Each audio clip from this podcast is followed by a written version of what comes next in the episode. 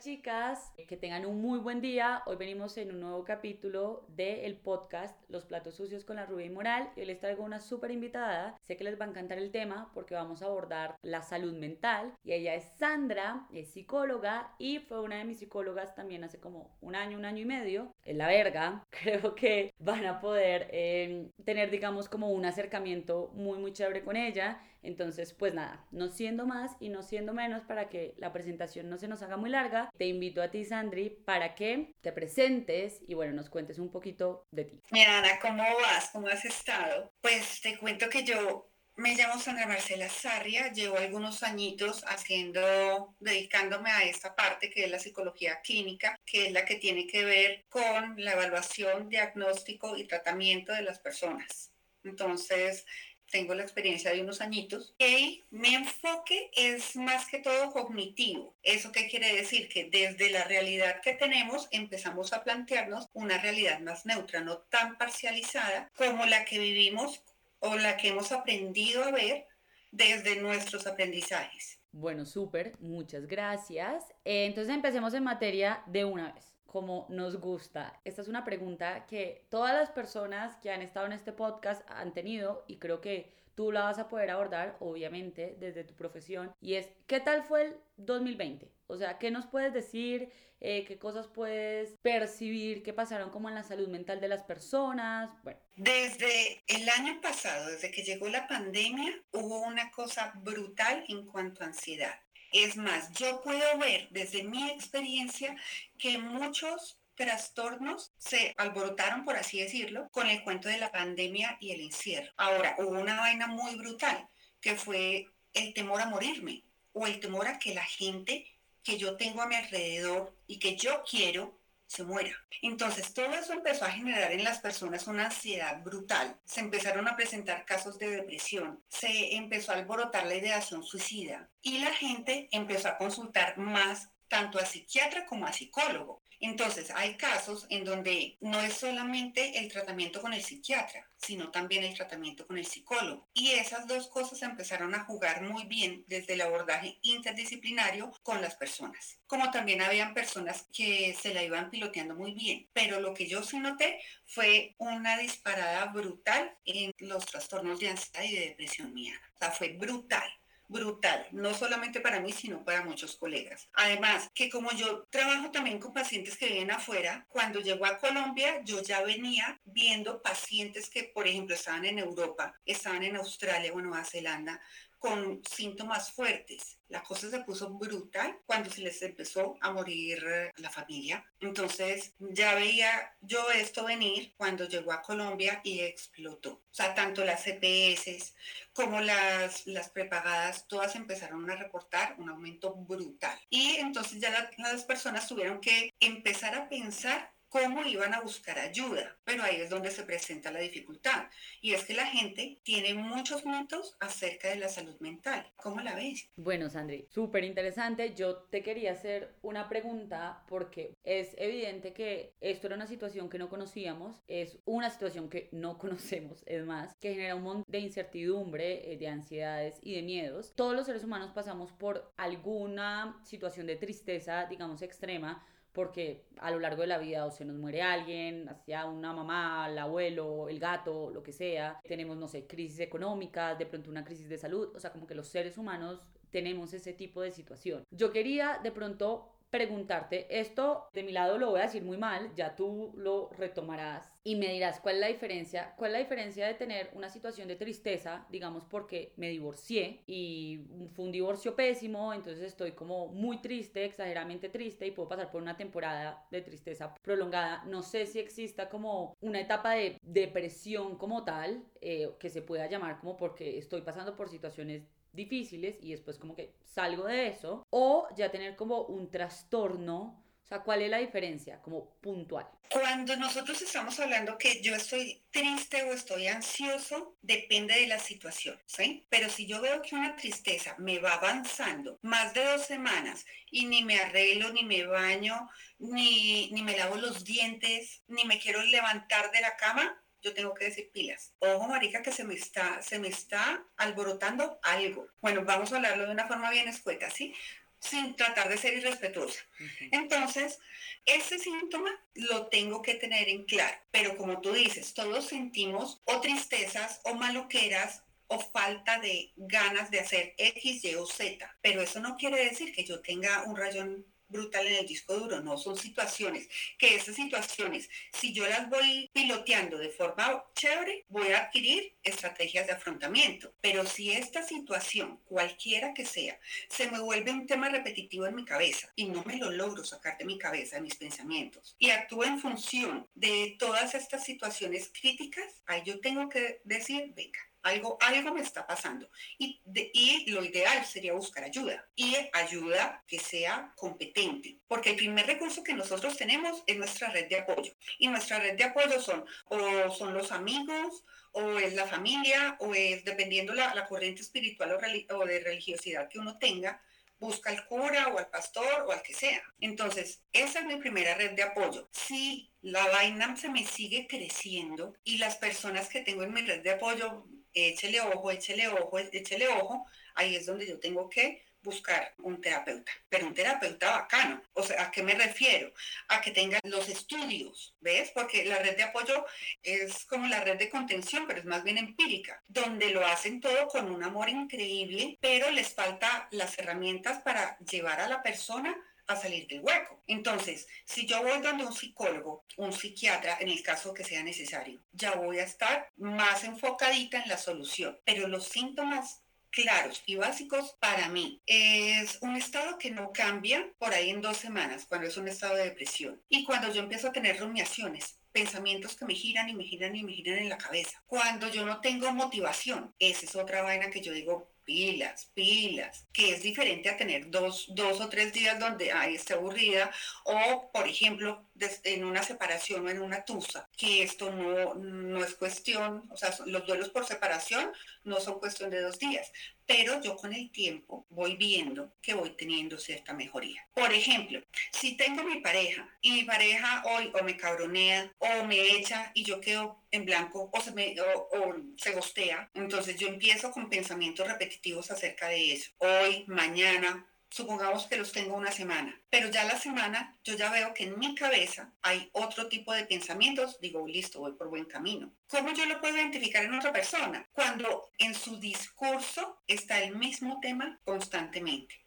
O cuando si tú eres mi amiga, yo veo que tú estás de ánimo bajito y no te quieres ni levantar, no te estás arreglando sabiendo que tú eres una persona pinchada y yo digo, venga, ¿qué le pasa? Bueno, eso está súper, quiero, porque hay como un montón de desinformación en la gente. A mí me llegan y me escriben como, yo creo que según como lo que tú muestras en redes, entonces yo puedo tener un trastorno bipolar. Es como, eh, ¿qué es un trastorno? Un trastorno es cuando hay una situación, un pensamiento, un sentimiento que me incapacita para desenvolverme a nivel personal, con todas las esferas, profesional, de pareja, todo el cuento, y que tampoco me deja adaptarme a un entorno. No todos los trastornos son desadaptativos. Hay trastornos que son supremamente adaptativos, además que hay que echarle ojo a esto, Ana. Y es que una depresión nosotros la enmascaramos ante la sociedad en no pasa nada, pero al interior yo tengo, o sea, estoy caminando con la cruz encima. Eso es un trastorno. Es cuando hay algo que a mí no me deja como, entre comillas, fluir con el entorno. ¿Me hice entender? Pues lo estoy describiendo de una forma muy light. Está perfecto así. Ya nos hablaste un poquito de cuándo eh, es necesario que una persona pida ayuda. Yo creo que igual los procesos es algo normal que deberíamos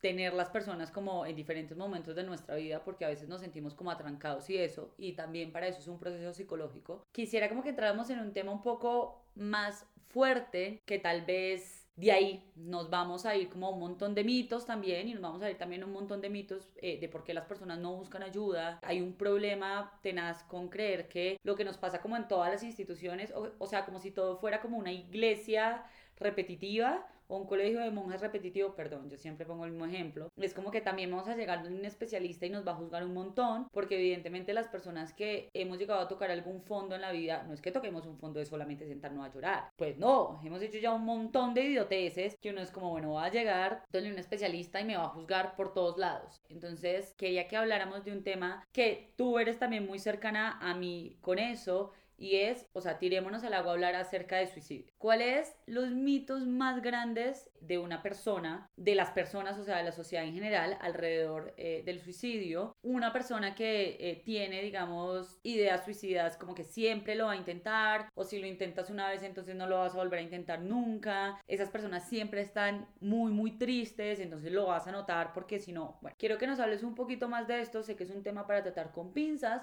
pero por eso estamos entonces aquí como con alguien, con una profesional. Respecto al suicidio hay muchos mitos. La gente cree eh, que amenaza, la gente lo interpreta como una amenaza, pero en realidad es una pedida de ayuda. La gente que expresa me voy a suicidar o no tengo ganas de morir es que cree que está llamando la atención. Ese es el mito número uno. Y como te decía, listo, la gente estando en un estado de súper tristeza, la gente empieza a hablar de, de, de morirse, de querer morirse, o empieza a expresar, no tengo ya nada que hacer en este momento, o sea, ¿para qué vivo? Y empiezan a perder un sentido de vida que, a ver, no es, no en términos generales, porque yo creo que nosotros siempre estamos como planteándonos un nuevo reto en la vida, venga, ¿y ahora qué?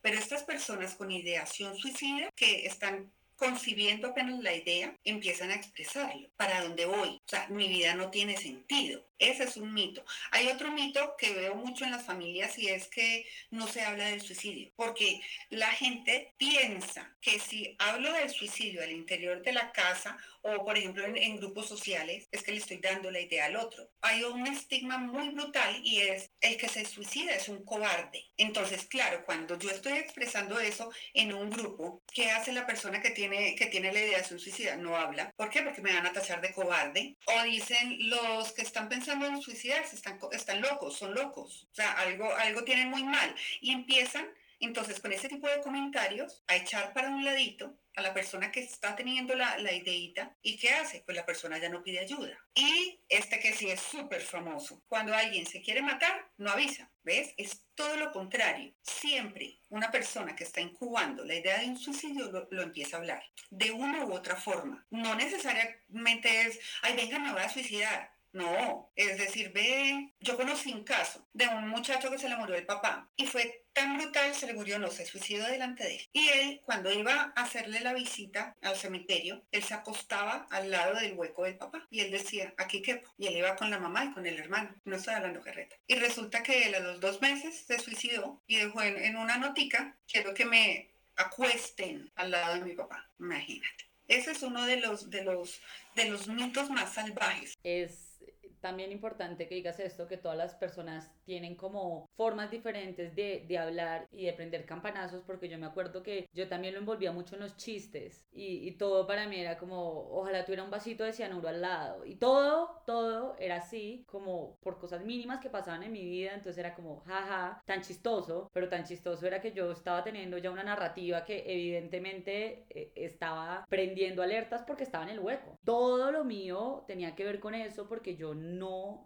igual no era ni siquiera como consciente, no sé, era muy raro. Yo, yo siento que esa etapa de mi vida era como una vaina gris, básicamente. Quiero que hablemos un poco de qué es lo que nosotros, digamos, podemos prender alerta si estamos pasando por ese momento, o sea, como que de verdad nuestra vida está en peligro y de otras personas que están al lado y que de pronto queramos acompañarlas o queramos como que esas personas pidan ayuda. Es muy difícil, y lo digo también por experiencia propia, porque cuando uno está en la mierda uno no quiere ayuda. O sea, cuando uno ya está muy abajo, es muy difícil volver a salir de eso y creo que es como lo más peligroso. O sea, ¿cuáles son lo, lo, lo, que tú puedes hacer para acompañar, para ayudar a una persona o incluso a alguien que está saliendo como de un intento de... Yo creo que para eso también hay que conocer, por ejemplo, yo desde el punto de vista profesional, yo debo hacer en mi evaluación, tener claro si hay factores de riesgo clínicos, si hay factores de, de, riesgo situacionales, si hay, por ejemplo, situaciones contextuales, si cómo es la persona al, al interior de su familia. Pero para una persona mmm, X que no sea del área, síntomas claros que yo tenga que ver,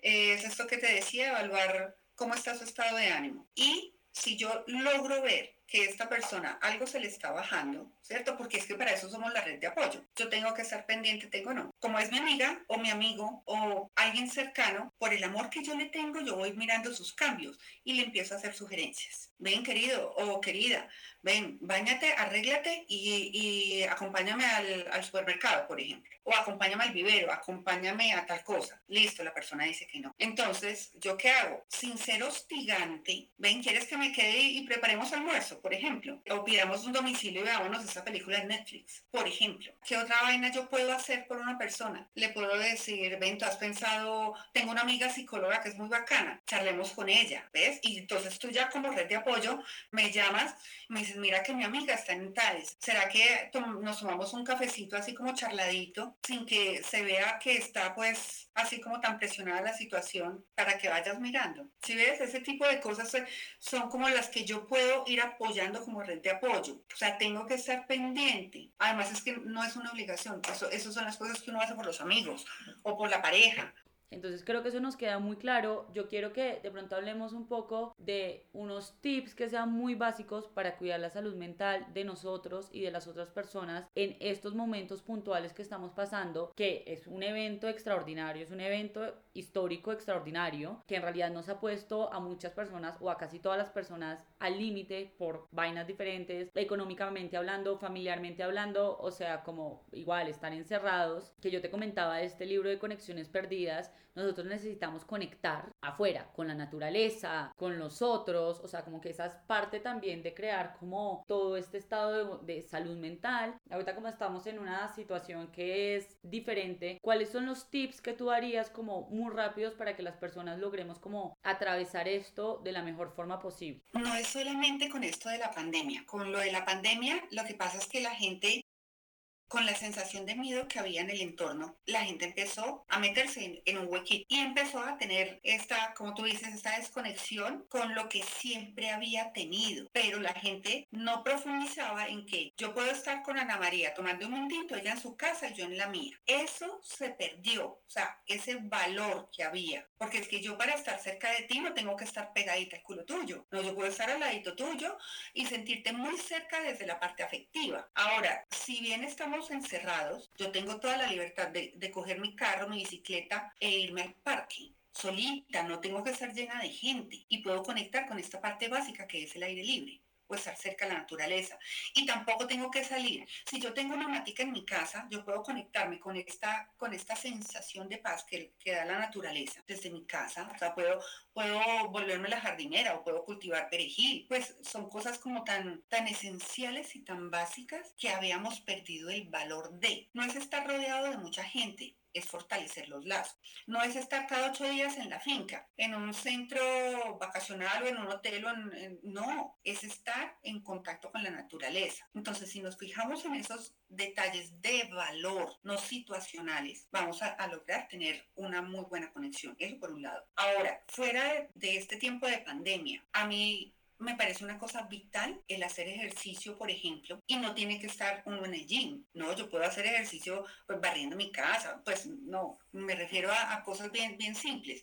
Puedo estar subiendo mi edificio por las escaleras, ¿ves? Algo, algún tipo de actividad física que me ayude a liberar ciertas, ciertas sustancias químicas en el cerebro. Esto me parece básico como, como un tip de, de salud mental. Tener un cambio de actividades. Si, si estamos todos los días todo el día sentada en el computador, yo puedo estar, por tiempo de pandemia, puedo irme a sentar en mi sala, coger un librito o mirar por la ventana. También estoy en un cambio de actividades. Meterle la ficha a la recreación. Y la recreación no tiene que ser necesariamente jugar bolos, no, o, irme a, nadar, no. La recreación puede ser tomarle el valor a escuchar música, por ejemplo, mm, ver una película y gozarme la película. Ese tipo de cosas tendría que redefinirse el concepto de valor, el valor de, conectar con el valor de. Y todo ese cambio de actividades a nivel de, tipsitos empiezan a ser significativos, porque es que yo creo que esta vaina de la, de la pandemia y de lo que se viene con esta pandemia, que no son, ya vimos que ya pasó un año y seguimos en la misma, con tendencia a mejorar, pero ya sí nos conecta mucho con el cuento del valor el valor de, ya, no, ya las cosas no van a ser iguales que antes, pero entonces ahorita desde lo que tenemos, ¿cómo vamos a hacer? ¿Me dice entender? Yo les quiero contar que a mí una de las cosas que más me salvó en los primeros tres meses que estuve completamente encerrada sola en mi apartamento fue eso, saber que tenía como unos lazos igual fuertes que todas las mañanas todo el mundo era buenos días, ¿cómo estás? ¿Quieres que hablemos un ratico por la noche? O sea, como que no hubo Claro que sí hubo esa necesidad de contacto, o sea, yo cuando volví a ver a mis amigas y las abracé me sentía a llorar, o sea, todas nos sentamos a llorar como, ¿qué es esto tan horrible? Porque me acuerdo que ahí encima de todo, nosotras hicimos una fiesta de despedida porque nos íbamos a encerrar por 15 días y pasaron 5 meses. O sea, como fue todo muy loco, lo que es la vida y lo que es no poder soltar también el control, porque el universo, yo que creo en las energías y todo eso, termina siendo con los planes de uno pues lo que quiere. Entonces, bueno, eso me ayudó mucho y me ayudó mucho tener como, como tareas y tener una rutina, aunque sabía que iba a estar en mi casa todo el día. O sea, eh, siempre bañarme, siempre arreglar mi espacio, eh, estar como en esas cosas, imaginarme esa rutina aunque estaba adentro, que igual iba a ser si pudiera ir, no sé, como almorzar a un sitio, lo que sea, me ayudó mucho también a mantener como algún tipo de, de orden y de, y de paz, perdiéndola, porque igual también hubo días que la perdí y me sentí a llorar y me sentí angustiada y me sentí cansada de la situación, que creo que también es, es importante que la gente como que abrace sus sentimientos y sus emociones y las atraviese y las ponga al lado y diga, bueno, pues estoy sintiendo esto, me siento triste, no voy a retener esto, estoy triste. Eh, no sé si quieres como concluir con algo, si quiero que nos digas cómo te pueden contactar. Yo sé que tú tienes Instagram, que igual se los voy a dejar en mis historias, pero pues bueno, como que te eches tu cuña publicitaria. Ana, mira, si yo tengo Instagram, y me escriben mucho, es más, interactúan más por mensaje directo que lo que escriben por ahí en, en, los, en las publicaciones. Generalmente cuando me escriben yo trato de contestar, pero hay veces que de verdad quedo muy, muy apretadita, pero créanme que trato de contestar. Me escriben por Instagram y generalmente yo hablo de lo que puedo y cuando necesitan, cuando ya quieren profundizar, yo les digo, ven, hablemos unos minuticos tú y yo por teléfono porque es importante que haya que se genere ese vínculo. No todos los psicólogos le caen bien a todo el mundo, pues eso sí es algo muy básico y el vínculo es súper importante en el proceso terapéutico. Entonces, cuando yo les digo eso es porque en mi consulta me han dicho, ven, es que con la con la psicóloga anterior o el psicólogo anterior no me sentía muy cómodo. Entonces yo les digo, ven, hablemos un momentico, 20 minutos, media horita para que puedas interactuar conmigo como psicóloga y como persona, porque me, me parece muy mamón el, el, rol de ser psicólogo todo el tiempo, no, un psicólogo es un, con unos aprendizajes diferentes que le pueden servir a, a, la otra persona. Entonces, al hablar, ya podemos mirar si nos cuadramos o no, o no cuadramos en sesión. Generalmente, pues sí cuadran. Además, pues porque pues tú ya me conoces, no soy como muy convencional y se me salen algunas palabrotas, generalmente.